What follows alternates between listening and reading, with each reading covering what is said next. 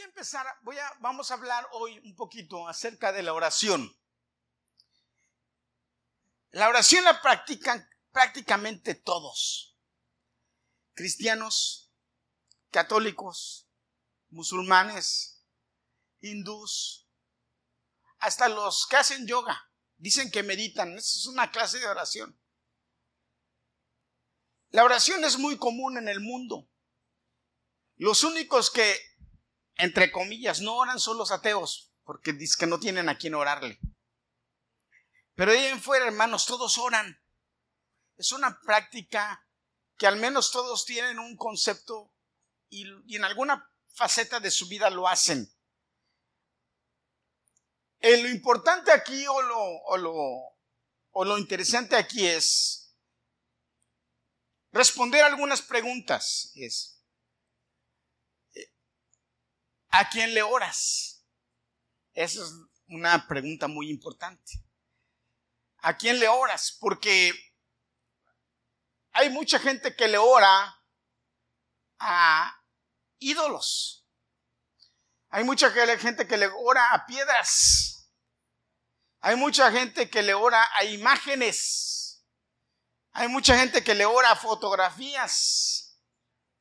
Hay mucha gente que le ora al celular también. Sí, a lo mejor. Pero ¿sabes qué es lo más curioso? Es que hay mucha gente que le ora a los ancestros muertos.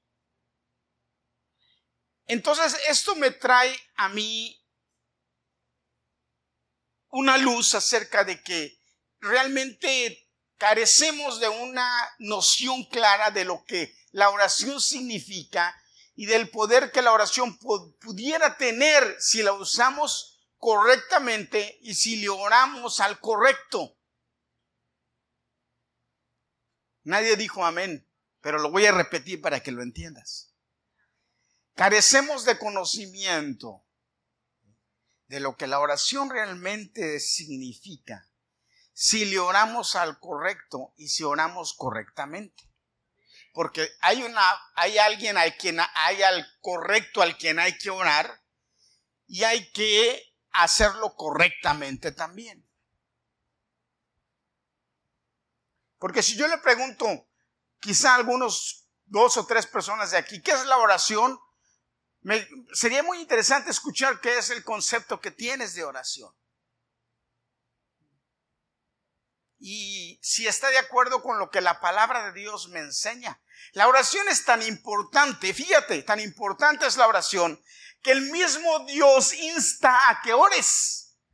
Ora sin cesar, ora en todo momento.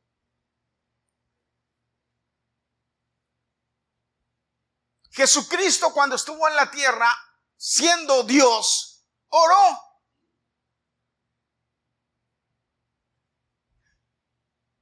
Todos los siervos, los profetas, todos los que vemos en la Biblia nos enseñan una vida de oración, disciplinada de oración. Ahora, repito, si yo te pregunto entonces, para ti, ¿qué es la oración? ¿Qué me contestas? ¿Qué es la Claudia, qué es la oración para ti? Una relación con Dios. ¿Qué es la oración para usted? ¿Qué es la oración, Grady, para ti? Una comunicación, hablas con Dios. Julio, ¿qué es la oración para ti? No, no te alcancé a oír, ¿será el aire? un canal de comunicación. ¿Sí? Carlos, ¿qué es la oración para ti? Un modo de vida. Inés, la manera de comunicarte con Dios. Tú, Juan, ¿qué es la oración para ti? Hablar con Dios. ¿Eh? ¿Qué es para ti la oración, Gadiel? Comunicación con Dios. Comunicación con Dios. Comunicación con Dios. Y si la oración es comunicación con Dios, la pregunta es que realmente creemos que la oración es comunicación con Dios. Y si la oración es comunicación con Dios, ¿por qué no oramos? ¿Por qué la tenemos tan descuidada? ¿Por qué en ocasiones se nos hace tan aburrido orar? ¿Por qué los servicios de oración son los menos asistidos? Tú le invitas a la gente que vaya a una campaña de sanidad y se llenan, estadios se llenan. ¿Verdad que sí? Invitan a Marcos Guid a un auditorio, Marcos Guid llena el Midlight. A mí estábamos hablando hace rato de que vinieron los bookies y llenaron Midlight. Pero viene Marcos Guid y lo llena. Y si Marcos Guid viniera todos los domingos, todos los domingos lo llenara. Las iglesias de alrededor se quedarían medias vacías, pero él lo llena.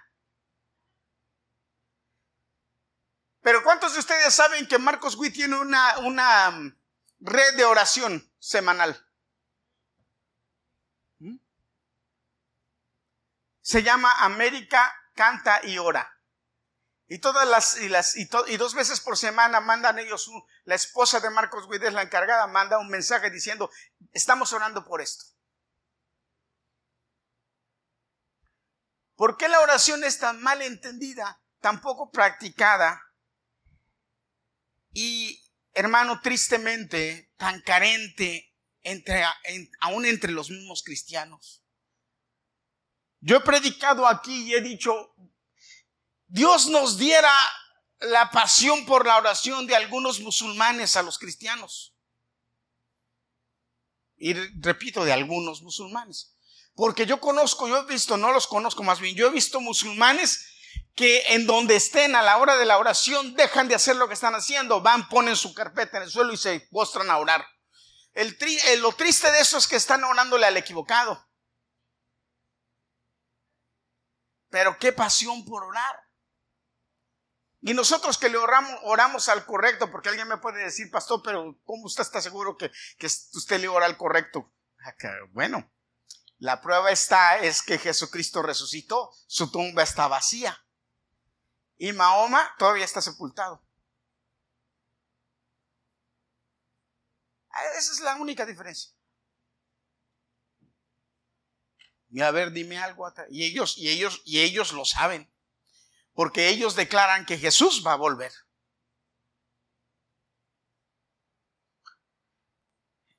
¿Cuál es el problema? ¿Sabes? Entonces nos enfrentamos a dos problemas con la oración como cristianos. Uno es que no entendemos bien el poder que la oración tiene. Y hoy eso es lo que voy a empezar hoy para enseñarte esto.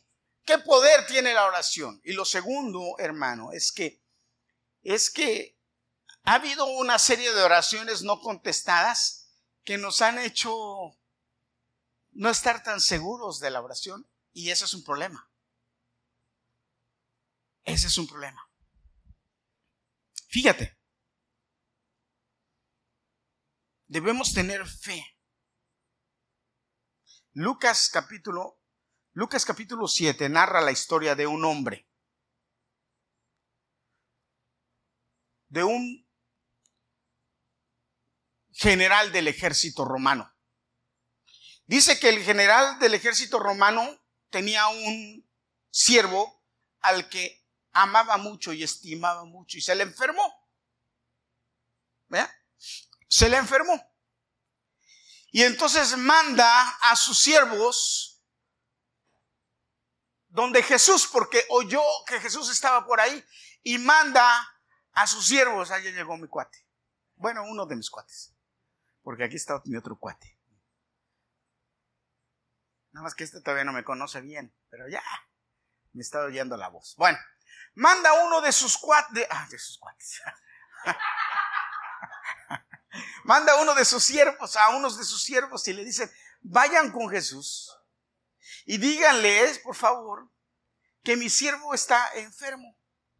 Que por favor, fíjate lo que le dice, que por favor venga a sanarlo. Y van donde Jesús y se encuentran con Jesús y le dice, Jesús, mira, tenemos un jefe del ejército romano y él nos mandó para pedirte que por favor vayas a la casa de él, porque su siervo, su, su cuate, que es su siervo, está mal, enfermo. Entonces, por favor, para que lo sanes. Y luego le dicen los siervos, por favor, le dijo, ve a él porque él es un hombre bueno. Nos ha hecho muchas cosas buenas, hasta nos construyó una sinagoga, dijo. Y él merece que vayas. Y yo me imagino que le han de haber hablado también de, de, a Jesús de este, de este soldado romano que Jesús dijo, va, voy. Y, empezó, y dice que caminó para donde Jesús. Pero cuando Jesús venía, este siervo oyó que Jesús venía, este, este soldado oyó que Jesús venía, este general romano, y le, mandó otros siervos a decir al que se encontraran con Jesús en el camino. Y fíjate lo que le dijo. Me llama la atención esto porque le dice, le, manda a otros siervos que se encuentran con los siervos que ya estaban con Jesús y le dicen, ¿sabes qué? Jesús nos mandó el general o el centurión, no sé si era general o centurión, bueno, el soldado. Y vino porque nos dice que te digamos algunas cosas. Primero, que lo perdones, que Él no viene personalmente. Fíjate, le dice, Él no viene personalmente porque Él no se cree digno de presentarte, de presentarse delante de ti. ¿Me escuchas, hermano? El centurión, ahora, fíjate, era un romano, no era judío. No era judío, era romano. En ningún momento también tampoco me dice la Biblia, la escritura, que él ya se había judaizado que se había circuncidado. Él era romano. Simpatizante del judaísmo, yo creo que sí, porque hasta una sinagoga construyó. Pero aquí lo interesante es que este hombre oyó de Jesús y no se creyó digno de presentarse delante de Jesús aún con el poder que tenía y la autoridad que tenía, se humilló delante de Jesús. ¿Para qué? Para pedirle algo. ¿Se le puede considerar esto una oración? ¿Una súplica? Entonces el romano lo primero que hizo, escúchame hermano, lo primero que hizo cuando se enfrentó a Jesús fue que se humilló ni le dijo ni siquiera soy capaz, no me atrevo a presentarme delante de ti, soy indigno. Por eso es que te mando mis siervos para que estén, para que te vean. ¿Me está siguiendo a mí o a Heidi? Sígame a mí, escúcheme a mí. Amén. Eso es lo primero que pasó.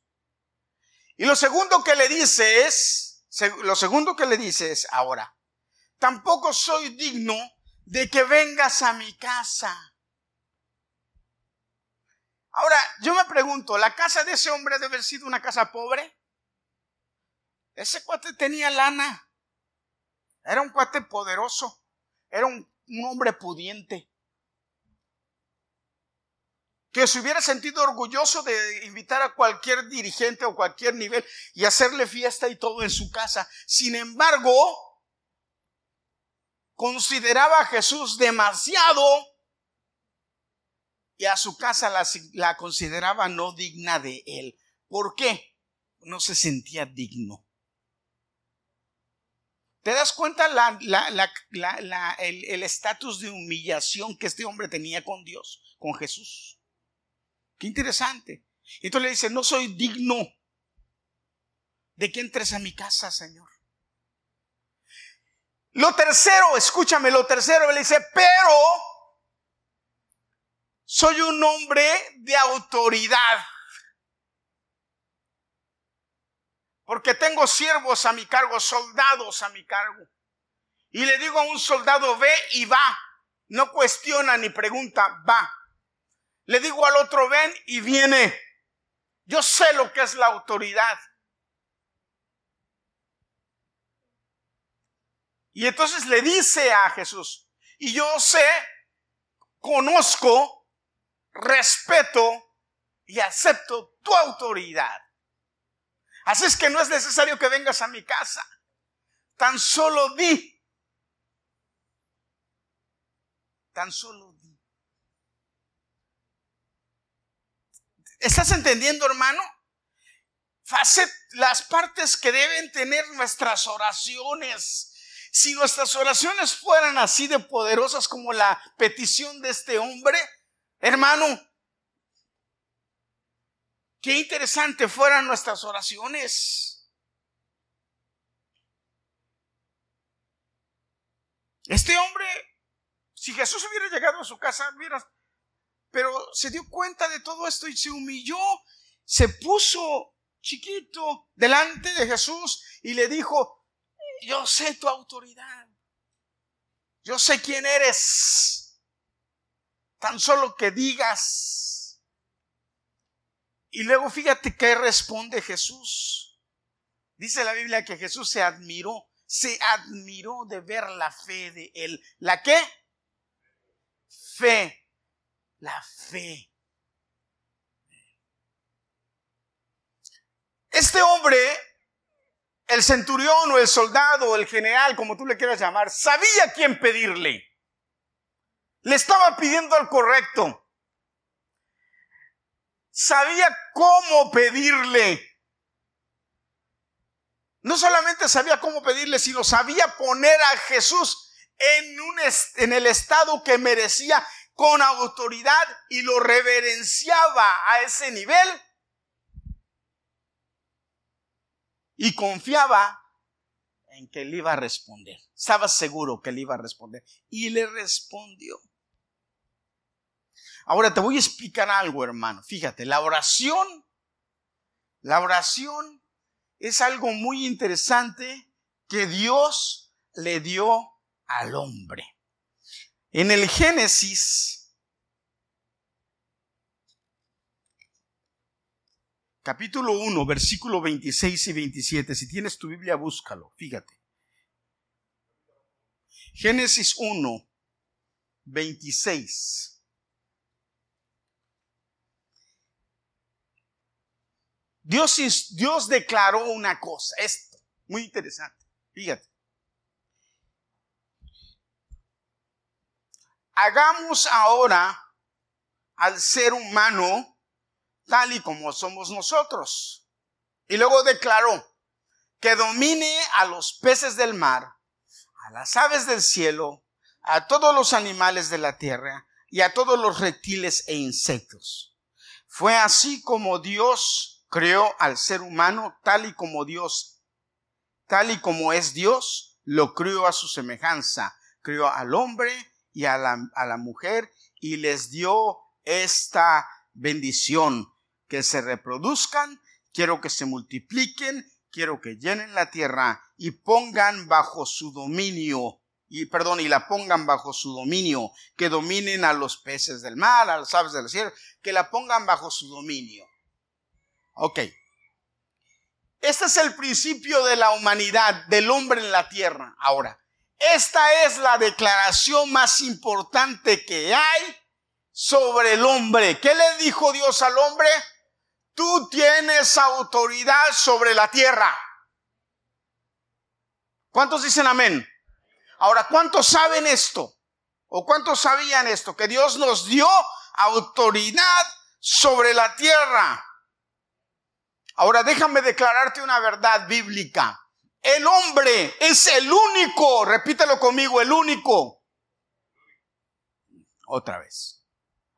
¿Estás conmigo? ¿Me estás escuchando? All right. El hombre es el único, repítelo conmigo, el único. El único que tiene autoridad para hacer o deshacer en la tierra. Nadie más tiene esa autoridad. Dios no se la dio a nadie más, solo al hombre. Por ende, fíjate, por ende, ni el mismo Dios tiene esa autoridad. Claro, dejamos entredicho que Dios es Dios. ¿eh?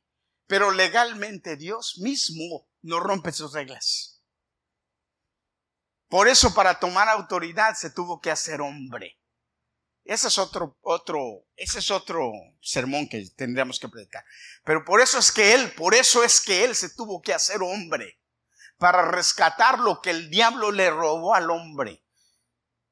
¿Cuántos dicen amén? Bueno, la autoridad se la dio Dios al hombre. El hombre es el que tiene esa autoridad, hermano, y ningún espíritu tiene esa autoridad sobre la tierra, solamente el hombre. Entonces yo te pregunto, ¿te estás dando cuenta del el poder que Dios te dio? Hermano, amén. ¿Te estás dando cuenta del poder que Dios te dio?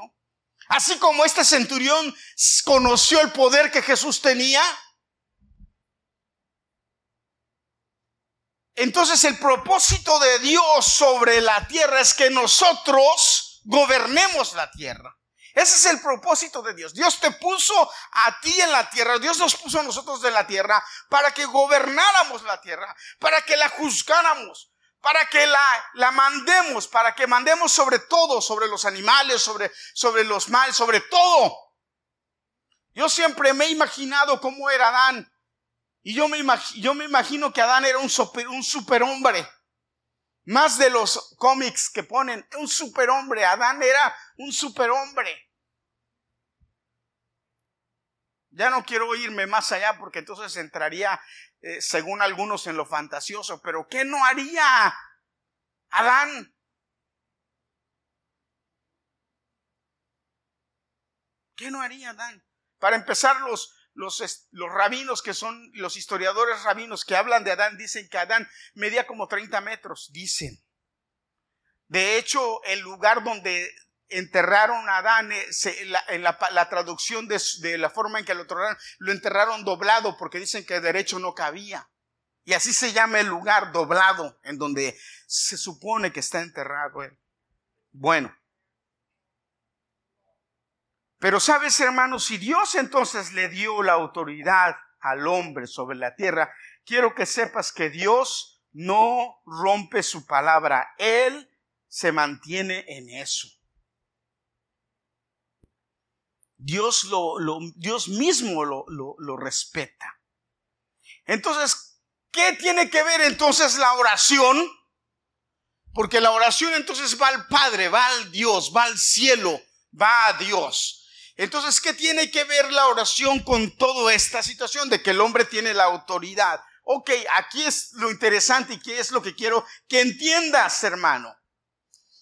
La oración es Escúchame, la oración es darle permiso a Dios de que intervenga en, el, en la tierra, en el mundo terrenal, ¿sí? Por medio de ti. Y esto es muy poderoso y te lo voy a repetir para que lo entiendas. Por eso es, hermanos, si entendemos esto, nuestra vida de oración va a cambiar. La oración es darle permiso a Dios de que entre, de que interfiera, de que se meta en mi vida a través de mí en, mi entorno terrenal. ¿Cuántos dicen amén? ¿Me entiendes lo que te estoy diciendo?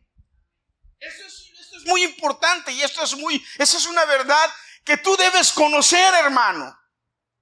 Esa es una verdad que tú debes saber. Ahora te voy a, te voy a enseñar otra cosa que a lo mejor no te has dado cuenta.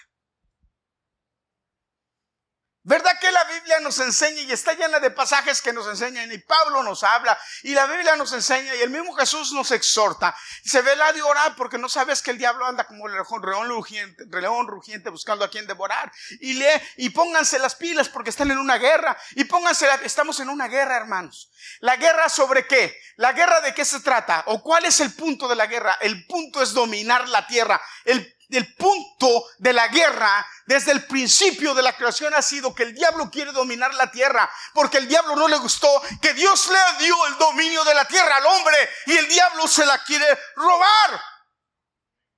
El diablo quiere robarte la autoridad que Dios te dio sobre tu entorno, sobre tu tierra, sobre tu casa, sobre tu familia, sobre tus hijos, sobre tus nietos. El diablo te lo quiere robar. Así es que todo aquel que no se da cuenta que está metido en una bronca, en un pleito, en una guerra, está en problemas. Porque estás metido en ese pleito, te guste o no. ¿Estás metido en ese pleito? ¿Te des cuenta o no?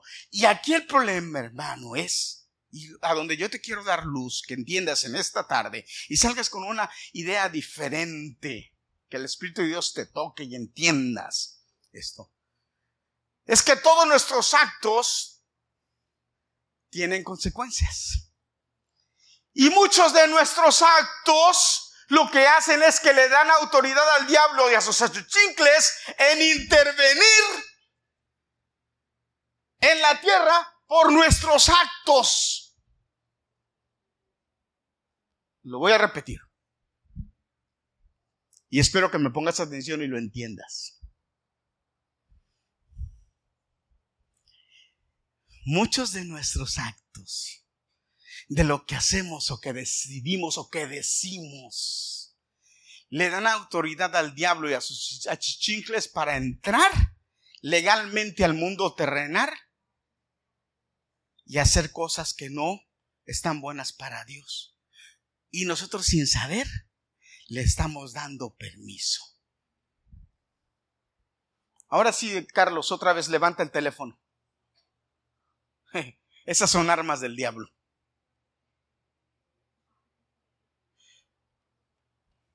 ¿Verdad? ¿Cuántos saben que son armas del diablo? La televisor son armas del diablo. La computadora son armas del diablo. La música de Bad y de todos esos son armas del diablo. Pero espérate tantito, hermano. No te vayas tan lejos. ¿Sí? Saca la lengua tantito. A veces eso también es un arma del diablo.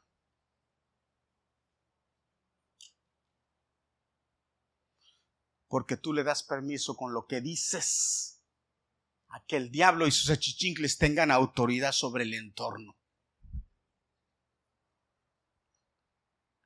Y por eso es que Dios en su palabra estipula claramente, orad sin cesar. Vete en oración delante de Dios constantemente, pídele perdón, humíllate como el romano y dile, Señor, no soy digno de que entres en mi casa, pero sí ejerce tu voluntad sobre mí. No soy digno de que entres en mi casa, pero sí ejerce tu voluntad sobre mis hijos. No soy digno que entres en mi casa, pero sí ejerce tu voluntad sobre mi familia. No soy digno que entres en mi casa, pero ejerce tu voluntad en mi casa. Te declaro el Señor de mi casa. Señor, saca de mí, de mi casa, de mi familia, lo que no te gusta. Ejerce autoridad en mi casa. La autoridad que tú tienes te la doy. Tú eres el dueño de eso constantemente. Como Job dice que Job oraba y decía, Señor, si he pecado o mis hijos han pecado aún sin conocimiento, perdóname. Esa es la oración que funciona, esa es la oración que trabaja, pero debemos estar constantemente en oración. Por eso es importante que estemos orando sin cesar. Porque hermanos, todos, todos hemos pecado y le hemos regado y nos metemos en problemas. Pero necesitamos tener conciencia de que Dios necesita involucrarse en nuestra vida y no se va a involucrar si no le damos permiso. Y la forma más simple de darle permiso es ir en oración y decirle, Señor, te entrego mi voluntad, activa sobre mí. Haz como cantamos, ¿verdad? Estamos, cantamos mucho, mucho, lo cantamos en muchas canciones. Hoy precisamente las tres, tres tres canciones de las que cantamos, que tu reino, Señor, se venga a mi vida. Oh, pero yo quiero que el reino de Dios venga a mi vida y lo declaro y lo digo, pero entonces me alineo. Me alineo, me alineo. Entonces esa es la oración importante. La oración importante es cuando yo le doy, le doy derecho legal a Dios para que actúe sobre mi entorno familiar, sobre mi vida, primero sobre mí. Después sobre mi esposa. Yo tengo autoridad sobre mi esposa, legal. Y entonces yo le digo al Señor, Señor, yo oro. Cuando yo oro, yo le digo, Señor, mi esposa, te encargo a mi esposa. Cubre a mi esposa, sana a mi esposa, fortalece a mi esposa, bendice su negocio. A eso se lo pido mucho. Bendice su negocio, Señor. Y le digo al Señor, Señor, dale fortaleza que cuando esté en su negocio sus pies se fortalezcan. Dale nuevas ideas para que como haga esos cakes, que sepan ricos y no engorden. Señor, eso se lo pido también mucho. Y luego le pido al Señor por mis hijos, Señor, mis hijos. Te encargo a mis hijos, te encargo a Gadiel. Y, yo me gozo cuando veo que Dios empieza a contestar mis oraciones, porque le empiezo a dar autoridad sobre la vida de mis hijos. ¿Quién tiene más autoridad sobre mis hijos que yo? Nadie. Ni siquiera su mamá, yo. Entonces le digo al Señor, Señor, mira Gadiel, y específicamente le digo, Señor, esto, mira Gadiel esto, Señor, mira Gadiel, y le doy la queja a Dios, y esto, Señor, y esto, Señor. Y luego sobre la otra, la Daniela, ahora, Señor, y mira, y esto, Señor, y esto, Señor, y esto. Y que Dios te conteste, Dios contesta, pero cuando le das autoridad, cuando lo pones bajo la voluntad de Dios, cuando pones eso ahí, ahí, ahí, estás ahí como, como, como aquello, pues que el Señor nos enseñó en su palabra, que fuéramos como, como cuchillito de palo. ¿Cómo saben cómo es el cuchillito de palo, verdad? No corta, pero cómo lastima.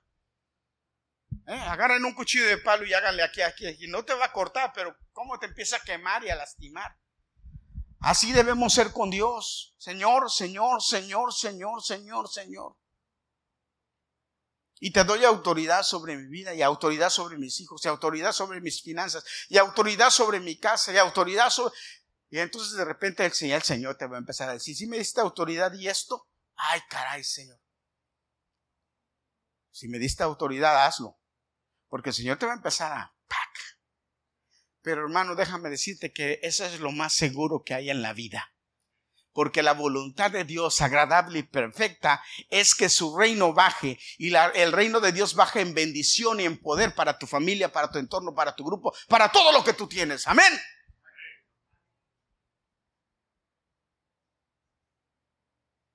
¿Levantaste para la mano para bendecir o para decir algo? Amén, gloria a Dios. Esa es la clave, hermano, de la oración. Abro los cielos para que la bendición baje en mi casa. ¿Cómo? Por medio de la oración. ¿Por qué los servicios de oración están, están vacíos? Porque no hemos entendido esto. No lo hemos entendido.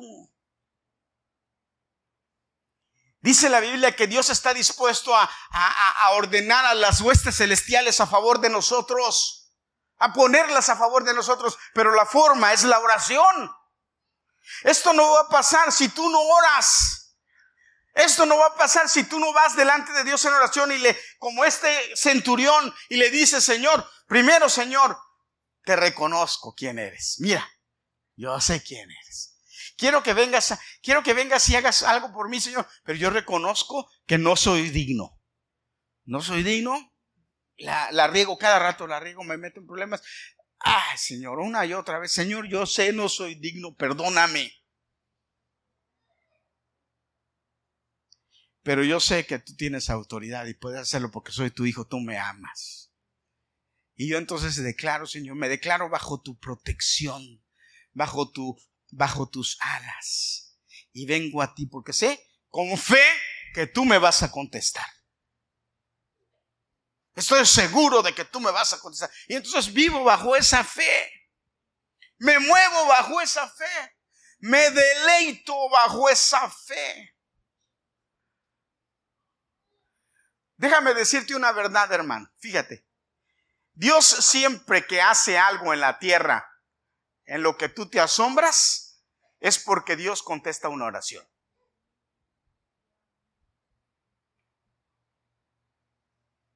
Lo voy a decir otra vez. Porque yo no sé, a ustedes, ustedes les cortaron la lengua o no pueden decir amén o no entienden lo que yo digo.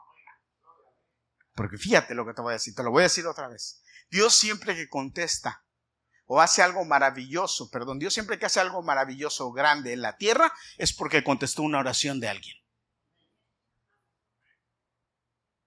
Siempre. Siempre. Amén. ¿Perdón? Segunda, ¿qué dice? Léelo. Yo sanaré su tierra. Segunda de Crónicas 7:14. Aquí lo tengo anotado. Amén.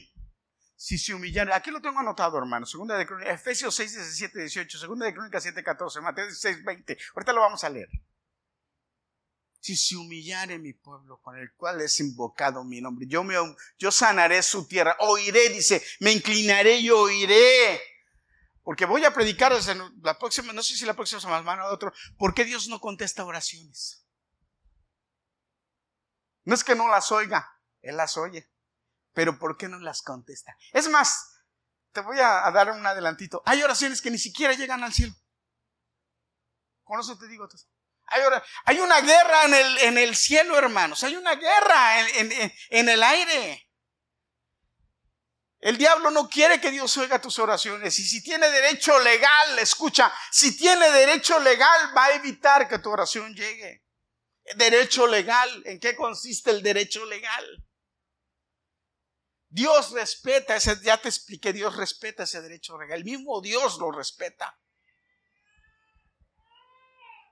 Pero hay algo que tú debes entender, que fuiste redimido por la sangre de Cristo y cuando el velo se rompió allá, en lugar, del lugar santo al lugar santísimo, que el velo se, Dios abrió la puerta para que tú entraras. Ahora hay una forma en la que debes entrar.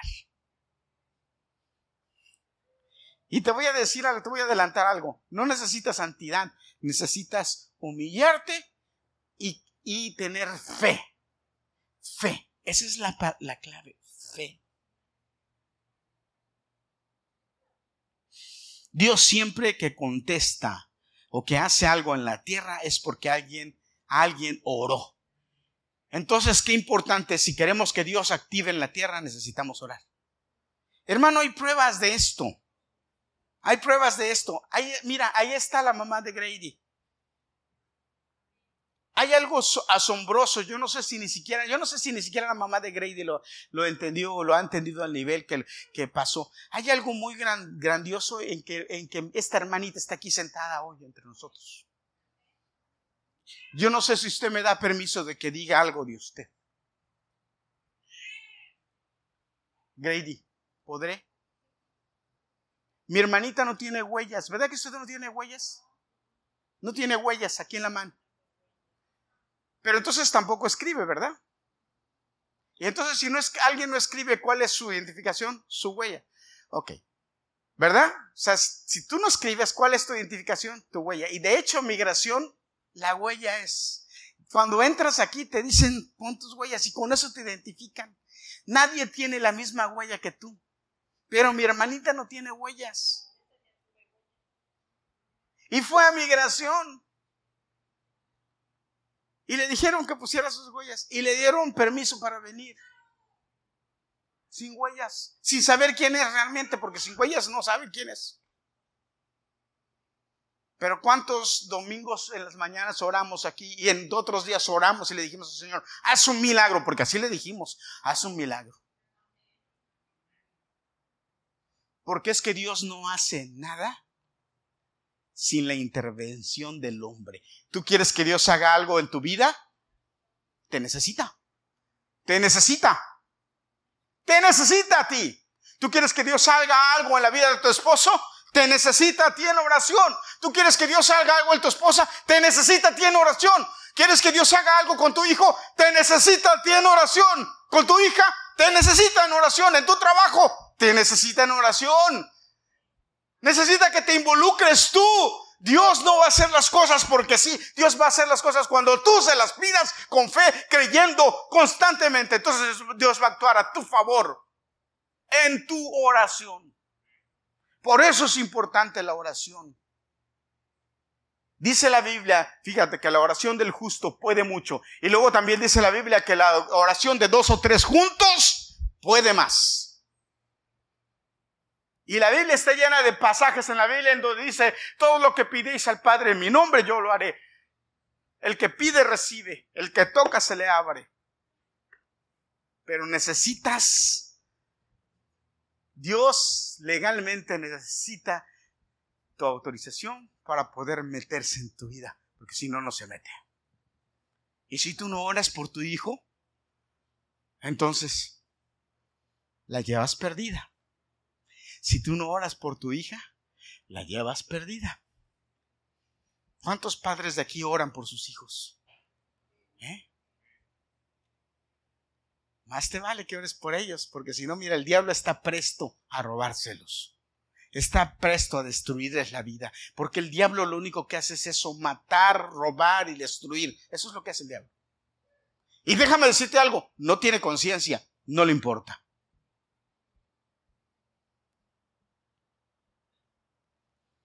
Ahora, no podemos orar sin entendimiento. Cuando no recibimos respuesta en la oración es porque algo anda mal. Si oramos y no hay respuesta, bueno, es tiempo de que analicemos, ok, pa, ¿qué está mal? ¿Por qué Dios no me ha contestado esto? Y repito, vamos a hablar esto en, otro, en, otra, en otra, otra ocasión. Pero déjame decirte, Dios es fiel en contestar las oraciones. Pero Dios es más fiel a su palabra. Dios no es fiel por ti o por tu justicia, Dios es fiel por Él, porque es su característica. Y si Él prometió que iba a responder, Él va a responderte. Y si Él respondió que Él te iba a dar, Él te va a dar. Clama a mí y yo te responderé. Jeremías 33 dice, clama a mí y te responderé y te enseñaré cosas grandes y ocultas que tú no sabes. Clama. Para los jóvenes, dice la Biblia, para los jóvenes, escúchame joven, Dice la Biblia, ¿sí? Si alguno tiene falta de sabiduría, pídasela a Dios, en el, cual le va a dar abundantemente y sin reproche. Sabiduría. ¿Necesitas sabiduría para aprender matemáticas? Pídele a Dios. ¿Necesitas sabiduría para aprender eh, eh, español inglés? Pídele a Dios. Usted, hermano, que ya está medio ruco, así como yo, y que no se le mete el inglés, pídele a Dios sabiduría. Dígale, Señor, enséñame.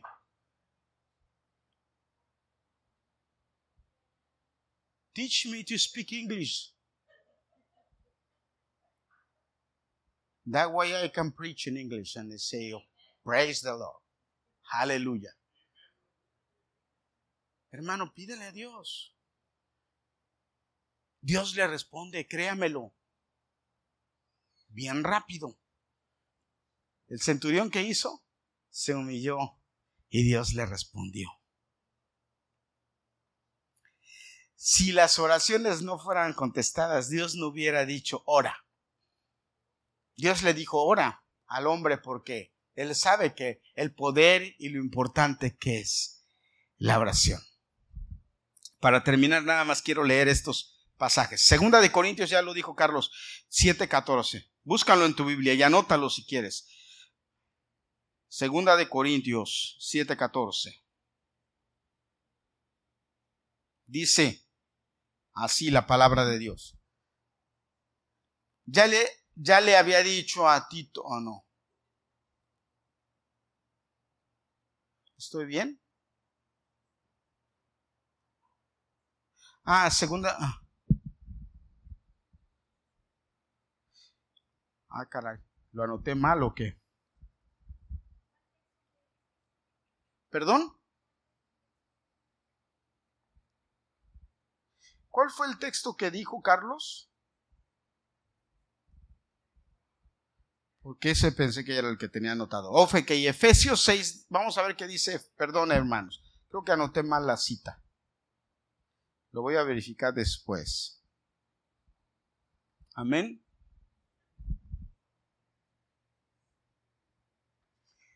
Efesios 6, 18, fíjate, dice, no se olviden de orar y siempre que oren a Dios, dejen que los dirija el Espíritu Santo. Manténganse alertas y no se den por vencidos. Siempre que oremos, deje que el Espíritu Santo te guíe. Pero mantengámonos en oración. Y Mateo capítulo 6, versículo 20. Segunda de Crónicas, ¿qué hija? ¿Qué dice?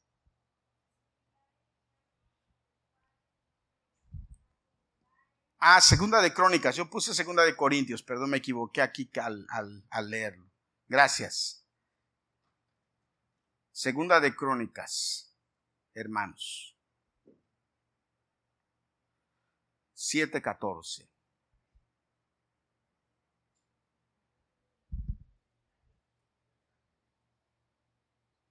Pero si mi pueblo se humilla, llora y me busca, y si al mismo tiempo abandonan sus malas conductas, yo escucharé en el cielo su oración, perdonaré su pecado y los haré prosperar de nuevo.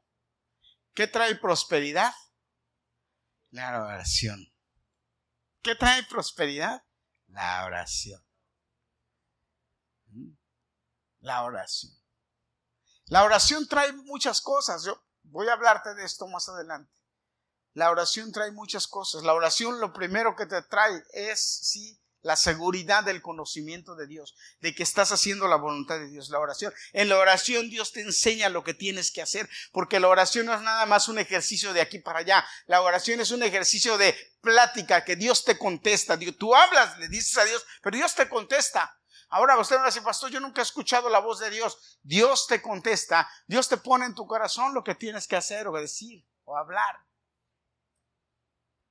O de repente estás leyendo la palabra en oración y Dios te revela y te dice algo que, que tú estabas buscando ahí en la palabra. Dios tiene muchas formas de hablar. O de repente llega alguien a confirmarte algo que tú estabas planeando y haciendo. Pero Dios contesta, la oración no es nada más un ejercicio así de, de ida para allá. La oración es un ejercicio doble de Dios para ti y de ti para Dios. Tú hablas con Dios y Dios te responde.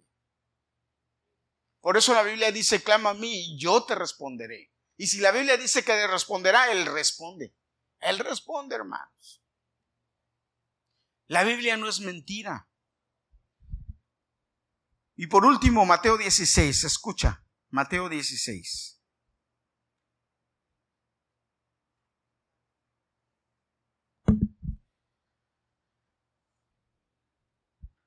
Dieciséis, veinte.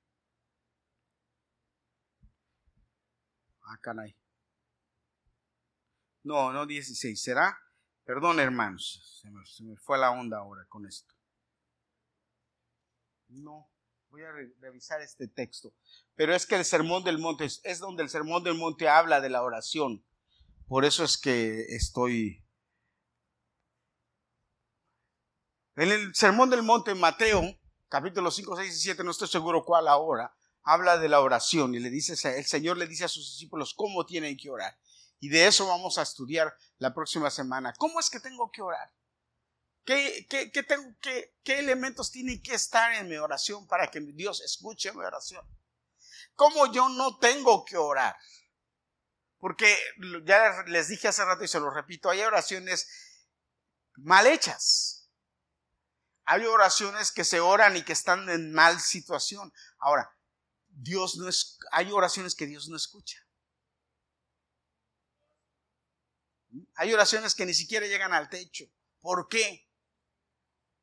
Ah, ¿Cuántos, son, ¿Cuántos hombres casados hay aquí? A ver, levanten la mano. Entonces, hay una, hay una razón muy fuerte por la cual Dios no oye las oraciones de los hombres. ¿Eh? Y ustedes, hombres, deben, casados con mujer, deben saberlo. La Biblia dice que si tú tratas mal a tu esposa, tus oraciones no son contestadas. ¿Verdad, Liliana?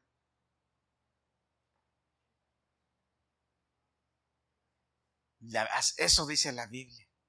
Así es que la próxima vez que tu esposo te quiera gritar o decir algo que no, tú dile, mira, tú quieres que Dios oiga tu oración, ponte las pilas. Ah, pero también hay para las mujeres, ¿eh? Espérense. La próxima semana hablamos. Y también para los hijos. Y viceversa. Pero con lo que quiero que te quedes hoy, y con esto termino, es que necesitamos darle permiso legal a Dios para que influya en nuestras vidas. Necesitamos darle permiso legal a Dios para que influya en nuestra familia. Necesitamos darle permiso legal a Dios para que influya en nuestra casa, con nuestros hijos, con nuestras hijas, con nuestros nietos, con nuestras nietas. Necesitamos darle permiso legal a Dios para que influya en nuestra economía. ¿Cuántos dicen amén? Necesitamos darle permiso legal a Dios para que influya en nuestro entorno, en nuestra ciudad, en nuestra colonia. Todo lo que pisare tus pies, dice, sí, yo lo bendeciré. ¿Cómo? ¿Cómo Dios va a bendecir lo que pisa en mis pies? Por medio de la oración. Por medio de la oración. Amén. Así es que hermanos, desde hoy, ore, ore sin cesar. Hay, a veces hasta se nos olvida orar cuando vamos a comer. ¿Sí o no? ¿O cuántos oran cuando van a comer? ¿Mm? ¿No oran cuando van a comer? ¿No, Derek? ¿Ora cuando vas a comer? Ora. Ah, ¿Qué le hacemos?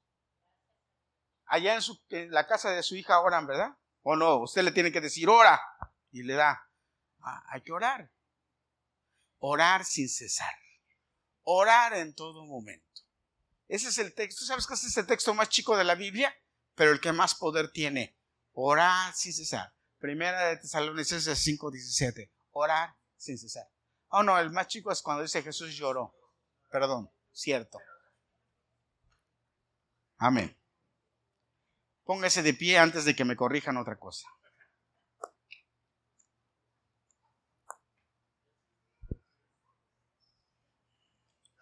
Vamos a seguir orando por los muchachos de la alabanza, que el Señor los siga usando. Amén. Estos jóvenes. ¿Eh? Vamos a orar por Inés. Ven Inés, vamos a orar por ti. Si usted necesita oración, venga. Chiquita, sácame mi aceite.